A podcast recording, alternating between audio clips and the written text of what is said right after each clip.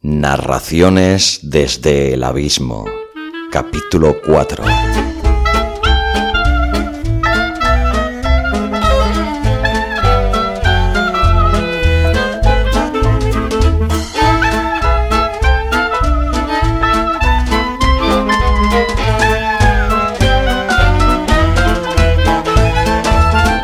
Hola a todos. Soy Xavi Villanueva y os doy de nuevo la bienvenida al cuarto capítulo de Narraciones desde el Abismo, un programa para todo aquel al que le gusta la literatura y es incapaz de encontrar el tiempo necesario para coger un libro y leerlo. Pero también lo es para todos aquellos adictos devoradores de libros que quieren conocer autores desconocidos, nuevas narraciones y aquí, en el formato podcast, escuchar voces nuevas, interesantes, sumergirte en sus historias y darte a conocer a autores invisibles, obras ignotas, perdidas en la papelera del desconocimiento. Rescatar esos muchos escritos, esas narraciones que son carne de cajón o que mueren huérfanos en un disco duro. Hay demasiadas obras relegadas al abismo del olvido. De entre ellas, ¿cuántas buenas historias nos estaremos perdiendo? ¿Alguna obra maestra? Pues bien, este podcast pretende ejercer la función de hogar de todas esas obras huérfanas y ofrecerles un refugio, un hogar. Ayúdame a darlo a conocer y que todo aquel que tenga una narración olvidada o relegada al abismo del olvido, si así lo quiere, me la haga llegar a contacto arroba abismofm.com. La leeré con muchísimo cariño y atención y si cumple las mínimas normas de calidad y es factible, la grabaré y saldrá publicada en este podcast en forma de audiolibro por capítulos. Puede ser un cuento o narración corta, o varios, una novela o un diario. Puede ser tanto ficción como novela histórica, drama, comedia, novela negra. Puede ser no ficción o ensayo, prosa poética, diarios personales, lo que queráis. Por eso he querido poner énfasis en escoger bien la primera palabra del nombre del programa. Narraciones desde el abismo. Dicho todo esto, os dejo ya con la cuarta entrega de inventario de mis colisiones con el amor.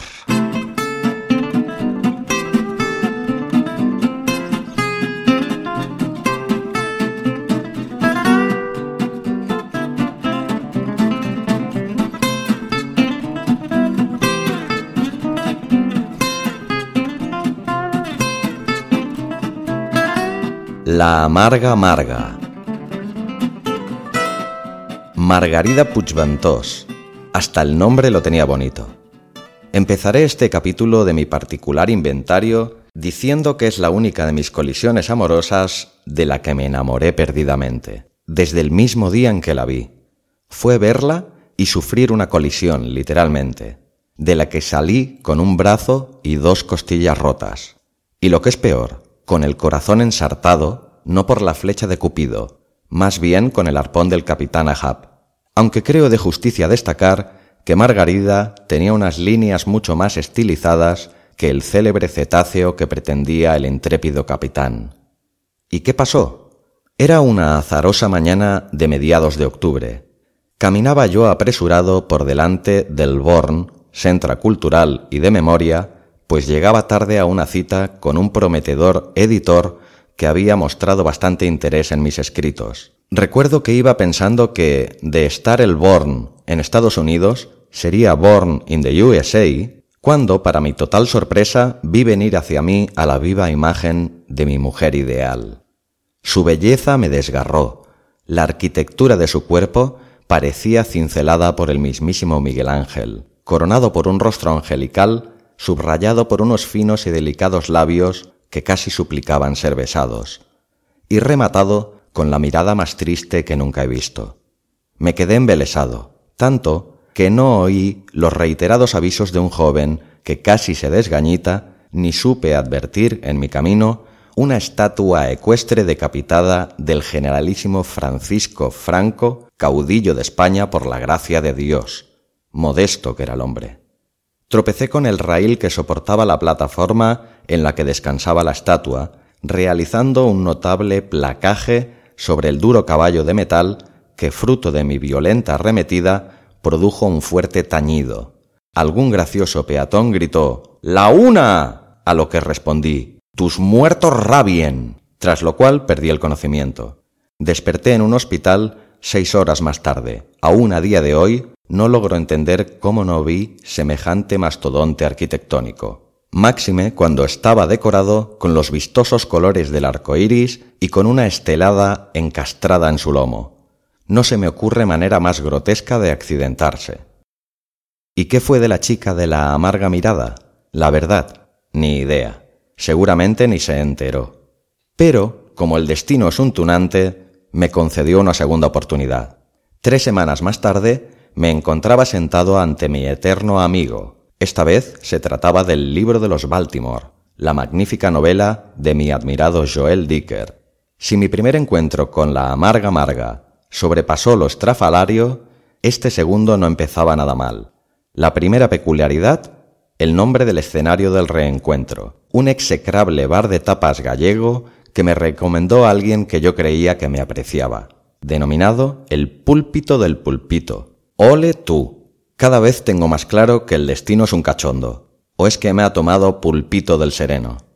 La segunda peculiaridad, el camarero, un curioso chino de finos y alargados bigotes que hablaba con un extraño acento gallego y que se empeñó en hacerme creer que su nombre era Paquito, el rey del pulpito. Cuando conseguí convencerle que no comería pulpitos, que tan solo tomaría un gin tonic, se fue hacia la barra diciendo imprecaciones contra mi persona en la que intuí que sería su lengua natal. Un ininteligible torrente de sonidos guturales que acompañaba con enérgicos aspavientos de su brazo izquierdo. Entonces se abrió la puerta del local y para mi total sorpresa apareció, cual deidad divina, la chica de la triste mirada. Como cada vez que me pongo nervioso, estornudé cuatro veces consecutivas me destaponé los oídos, ya que como siempre se me taponan tras estornudar, y con el pulgar de mi mano derecha en la punta de la nariz y el meñique de la misma en la rodilla, también la derecha, repetí seis veces la palabra más tuerzo. Reconozco que soy un tanto maniático, pero cada cual tiene sus rarezas, ¿no? Aunque debería hacer un esfuerzo por erradicar esta, ya que cada vez la gente me mira peor. Lo más curioso es que se detuvo ante mi mesa y sin activar ninguno de los músculos que provocan la sonrisa, me dijo, ¿Ya estás mejor? No lo podía creer. ¿Se acordaba de mí? Por cierto, menuda leche te diste. Yo era incapaz de pensar nada coherente, y ni mucho menos decirlo. Emulando a Mariano Rajoy, de mis labios solo manaron estas estúpidas palabras. ¿Y la europea? De sus labios nació un encantador amago de sonrisa. Yo estornudé cuatro veces más y repetí el curioso ritual. Eres un tipo muy curioso, dijo sentándose a mi mesa. Por cierto, me supo fatal no poderme quedar el otro día a esperar la ambulancia. Tenía hora con el podólogo y no podía faltar. Pero se quedó aquel ecuatoriano tan amable. Sería el que me robó la cartera, dije yo. No me digas. Sí te digo. Qué mal me sabe. Entonces llegó el camarero chino, que con evidente frialdad dejó mi gin tonic sobre la mesa. Ella pidió una copa de vino blanco y cedió al reclamo de los pulpitos. El semblante del asiático se relajó, me sonrió con un claro deje de cinismo y se marchó hacia la cocina, canturreando en su idioma una melodía que recordaba mucho a la barbacoa de Georgie Dan. ¿O era el chiringuito? ¿Quién sabe? Todas las canciones del susodicho me suenan igual. Entonces fue cuando ella se presentó y empezó una bigarrada perorata en la cual me relató con generosidad las vicisitudes de su vida, empezando por lo curioso de su nombre y procedencia. Como ya he dicho al principio, se llama Margarida Puigventós y es natural de la población empordanesa de Aviñonet de Puigventós. Y no acababan ahí las curiosidades semánticas ya que tenía un periquito que se llamaba Periquete, sus padres regentaban una tasca con el curioso nombre de Bar Simpson, que para acabar de rizar el rizo, colinda con la heladería de un fanático de la saga Star Wars que tuvo el dudoso acierto de llamarla helado oscuro. También me explicó que la tramontana era en gran parte la culpable de lo agreste de su carácter y de la melancolía que emanaba su mirada. Dialogar con ella era de lo más divertido, ya que aunque hablaba muy en serio, parecía estar siempre de broma. ¿Te puedo preguntar una cosa? le dije. ¿Lo acabas de hacer? ¿A qué se debe la tristeza de tu mirada? pregunté haciéndome el interesante. No sé, me venía de serie. Nací llorando y berreando como una posesa. ¿Qué estudios tienes? ¿Yo? Ninguno, aunque una vez salí con un rockero que tenía uno de grabación. ¿Te gusta la música? Me gustan más los músicos. ¿Eres feliz? ¿Y tú gilipollas? ¿No serás uno de esos babosos sensiblones empedernidos que creen en el amor bucólico y se pasan el día diciendo sandeces? Baboso creo que no. En cambio, sensible, pues sí. ¿Cómo lo sabes? No cualquiera llora cuando eyacula. No fastidies, exclamó con cara de comer limones en mal estado. También me suelo emocionar cuando sopla el viento del noroeste. Vamos, lo que se dice un soplagaitas. Por primera vez de sus labios nació el amago de una sonrisa. ¿Y de amores qué cuentas? me preguntó. Cuentas bancarias. Le guiñé un ojo. De la cara. Por lo demás, un desastre. Me toco más que me tocan. Por cierto, ¿tú te tocas? Como si no hubiera un mañana. Cuando el chino trajo los pulpitos, Marga empezaba a desgranarme algunos de sus devaneos con el sexo opuesto y yo ya estaba perdidamente enamorado de ella. Dicen que en ese estado se sienten mariposas en el estómago, pues yo debía tener un quebrantahuesos. ¡Qué barbaridad! Después de darle un generoso trago a su copa de vino y de comerse un par de pulpitos como lo hubiese hecho una iguana, sacó a colación uno de los temas que más marcaría nuestra relación, la política. Margarida es una persona de fuertes convicciones comunistas, por lo que me dijo, heredadas de su abuelo materno, las cuales defiende con visceralidad e incoherencia a partes iguales. Es también muy impulsiva en todos sus actos, inclusive el sexual, y vehemente en todas sus afirmaciones, en las negaciones también. Nuestro primer rifirrafe dialéctico se produjo al alabarme ella la figura de Karl Marx y contestarle yo que me encantaban todas las películas que hizo junto a sus hermanos. Si las miradas matasen... Luego de ese malentendido me habló de su faceta más emprendedora, aunque también vinculada con la política. Hacía tan solo unos meses había fundado su propio partido político, el FNAC, FNAC, Frente Nacional Anticapitalista. Dicha entidad constaba tan solo de tres afiliados, sin contar a su fundadora, los cuales, por ser pocos, paso a enumerar. Primer afiliado, el padre de Marga, don Fermí Puigventós. Segundo, un señor que firmó el carnet de afiliación segundos antes que dos acalorados celadores se lo llevaran a la fuerza para devolverlo al sanatorio mental del que se había escapado solo unas horas antes. Tercer y último afiliado. Un servidor. Me afilié al partido con solo conocerlo, y para nada tuvo que ver en mi decisión su ideología. La culpa, como casi siempre, fue del amor. Me enamoré de la líder y más destacada miembro del partido. De hecho, era la única me comentó que las siglas estaban meticulosamente meditadas de antemano. Todo aquel que buscase en Google el acrónimo en cuestión tendría opción de visitar, gracias a un buen posicionamiento SEO, SEO no sé, esa es la cuestión, la web que Marga había hecho para el partido que, como he dicho antes, solo contaba tres afiliados. En cambio tenía pedidos 250 libros 30 CDs, 74 Blu-ray de series, 15 de películas y centenares de otros productos debidos a la confusión, buscada, con la marca comercial que se ocultaba tras las siglas. Fue en ese instante cuando conocí su vena más divertida. Además, me dijo, FNAC también significa Franco nació anticatalán. Marga me deslumbró con una risa tan graciosa como encantadora, o eso me pareció en aquel momento de ciego enamoramiento, porque ahora su risa me recuerda a los violines en la secuencia de la ducha de psicosis. En un arrebato humorístico le dije, FNAC también puede significar follar nadando aconseja cautela. Sin mediar palabra y con la mano bien abierta, me endilgó un bofetón que produjo un sonoro plas que se oyó hasta en las Islas Feroe.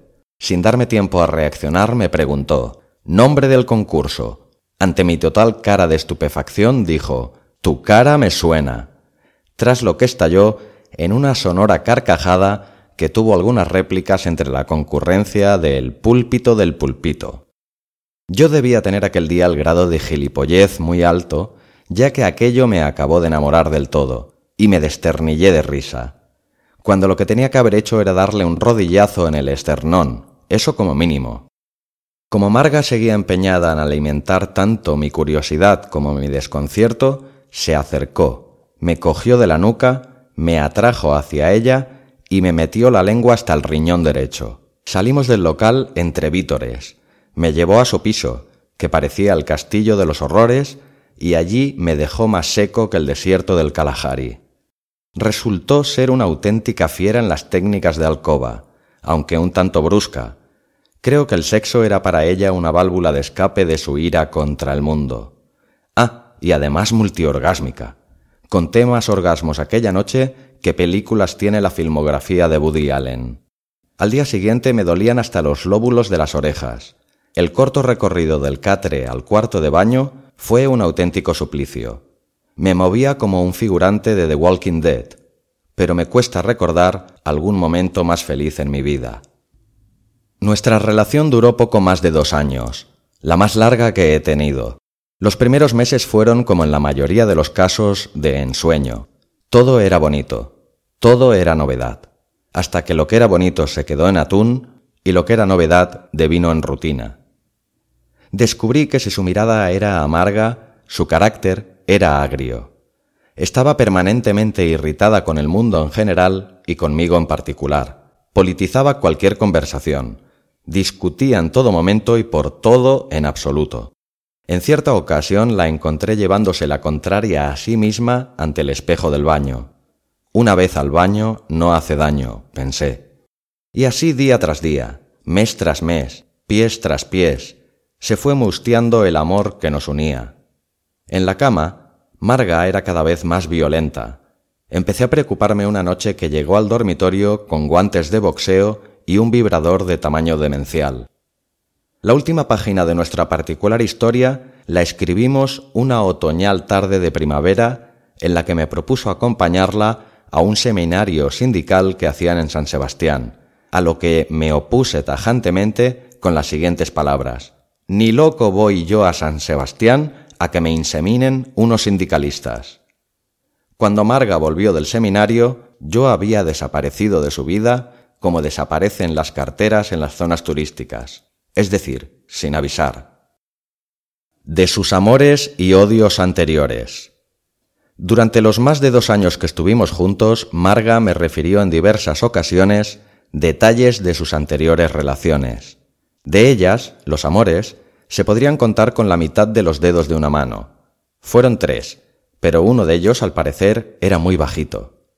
El primero, un tal Fernando, era un tipo con tan pocas pretensiones en la vida que un día se la quitó, y por más que lo intentó, ya no se la pudo volver a poner jamás. El segundo, Agustín, un amante del deporte y ferviente practicante, era tan dado a aventuras, algunas de ellas amorosas, que un buen día se aventuró a dejar amarga. Y el último, el bajito, se llamaba Alfredo. Era un tipejo pequeño, con los músculos mucho más desarrollados que el cerebro. Si lo mirabas de cierta distancia parecía un botijo con piernas. Con tres, para ser exactos, ya que como más de una vez me contó Marga, no sin sonrojarse, el tal Alfredo era poseedor de un manubrio como el antebrazo de un niño de doce años. Los tres fueron relaciones fugaces, unos pocos meses a lo sumo. En cuanto a odio se refiere, Marga siempre ha defendido que no tiene, al menos que ella sepa. Pero yo sé que eso no es cierto. Como mínimo hay dos personas que la odian profundamente, no porque sean mineros o amantes de la espeleología, la onian profundamente desde la superficie. Una de ellas es Jennifer, su peluquera y estilista, gerente de la peluquería El Pelo Poneso, Jennifer exuda una innegable animadversión hacia Marga, y la verdad, motivos no le faltan ya que Marga, cuando se lo propone, puede llegar a resultar irritantemente detestable. En cierta ocasión, a la petición de Marga de un corte de pelo a lo Penélope Cruz, Jennifer se tomó la justicia por su mano y se lo dejó igual que a Anna Gabriel. Como, al parecer, además de vengativa era perfeccionista hasta la médula, se tomó también la molestia de ataviarla con unos vaqueros y dos camisetas superpuestas, una de manga larga y otra de manga corta, esta última por encima de la primera y con una cita que rezaba La revolución será feminista o no será. Lejos de molestarse, Marga quedó encantada con su nuevo look y cantando con los típicos gorgoritos tiroleses, salió de la peluquería realizando espectaculares brincos en los que hacía chocar ambos talones en el aire. Jennifer, mordiéndose con saña el labio inferior de los labios superiores, la odió un poquito más. Y la segunda persona que la odiaba, sin Marga saberlo, era su vecina de arriba, la señora Angustias Fuertes, los padres de la cual, si se me permite la opinión, deberían haber sido colgados de un alcornoque por los genitales. La señora Angustias que para más Inri hacía honor a su nombre, pues siempre estaba angustiada, profesaba una ojeriza severa contra Marga, que esta última parecía no percibir. Lo que desconozco son los motivos, seguramente insustanciales, ya que la octogenaria Angustias no era ni de lejos la alegría de la huerta. Marga me había comentado en más de una ocasión que el perro de la señora Angustias se orinaba en nuestro felpudo de entrada. El chucho en cuestión un horroroso chihuahua que respondía al esperpéntico nombre de Pichulín, era la impertinencia personificada, o debería decir perrificada. Se pasaba el día ladrando y correteando de arriba abajo como un poseso, pero nunca me pareció culpable del afer del felpudo. La señora Angustias y la horrorosa bestia vivían en el piso de arriba y siempre subían y bajaban en el ascensor. ¿Cómo lo hacía entonces Pichulín? Para miccionar sobre nuestro felpudo? La respuesta la tuve la noche que me marché para siempre de aquella casa mientras Marga estaba en San Sebastián. Eran las doce y media de la noche, una hora rara para abandonar tu hogar, lo sé, pero por la mañana volví a Marga y no me la quería encontrar. Al abrir la puerta me encontré a la provecta Angustias en cuclillas, vaciando su vejiga sobre el felpudo con una sonrisilla maliciosa en el rostro.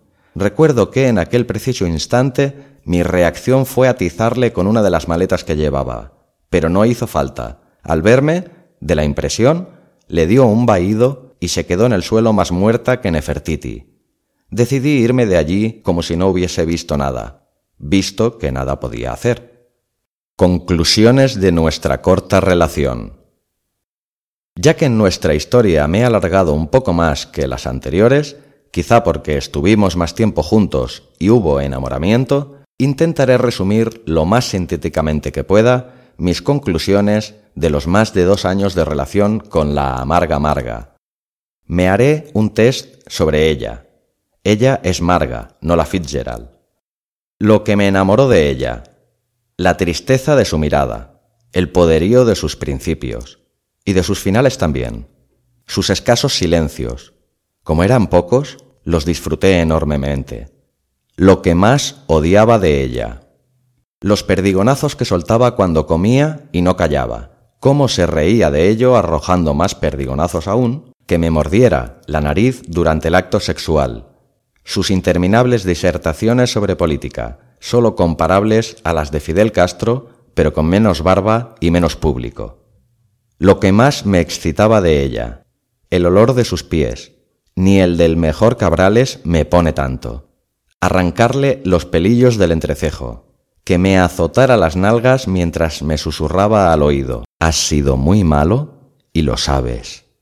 Su peculiar forma de pronunciar las palabras churrete y salmorejo. Lo que mejor hacía Margarida, irse por los cerros de Úbeda. A veces deseé que se fuera de verdad y no volviera, y dormir como un lirón con sobredosis de diazepam. Lo que peor hacía Margarida. Una zarzuela de pescado repugnante que por su aspecto hubiera pasado perfectamente por estiércol. Y cantar, si es que a eso se le puede llamar cantar. Parece más el grito de reclamo sexual que profieren los urogallos en celo.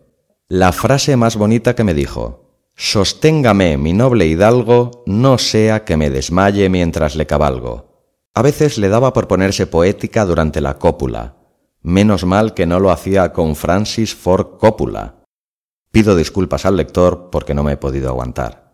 Lo que más añoro de Margarida, entre casi nada y nada. Soy poco nostálgico, entre nada y nada de nada. La verdad es que este apartado es una nadería.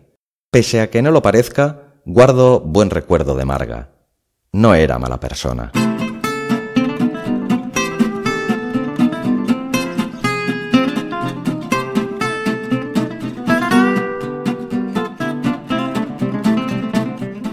Hola de nuevo a todos. Menuda historia la de Marga, la chica de la mirada amarga. Espero que os haya gustado el capítulo de hoy de inventario de mis colisiones con el amor y que os haya sacado al menos alguna sonrisa.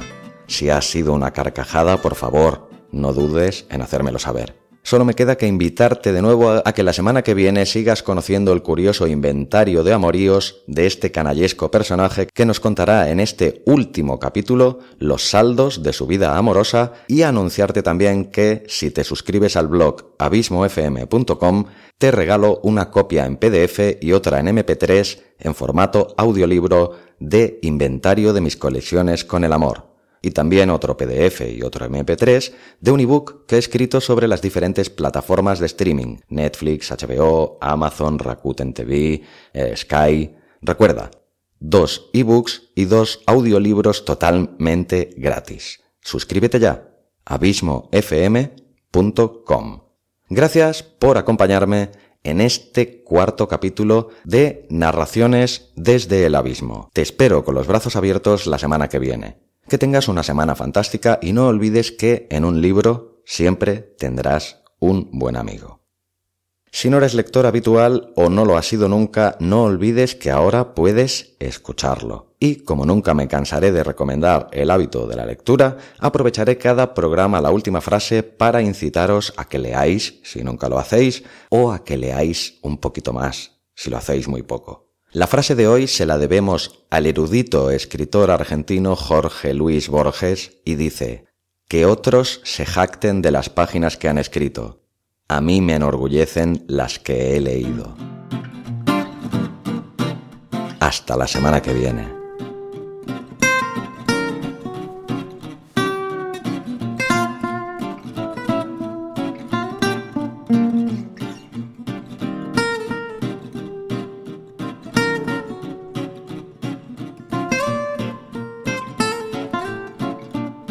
Abismo FM, una voz diferente y muy personal sobre series, podcast y mucho más.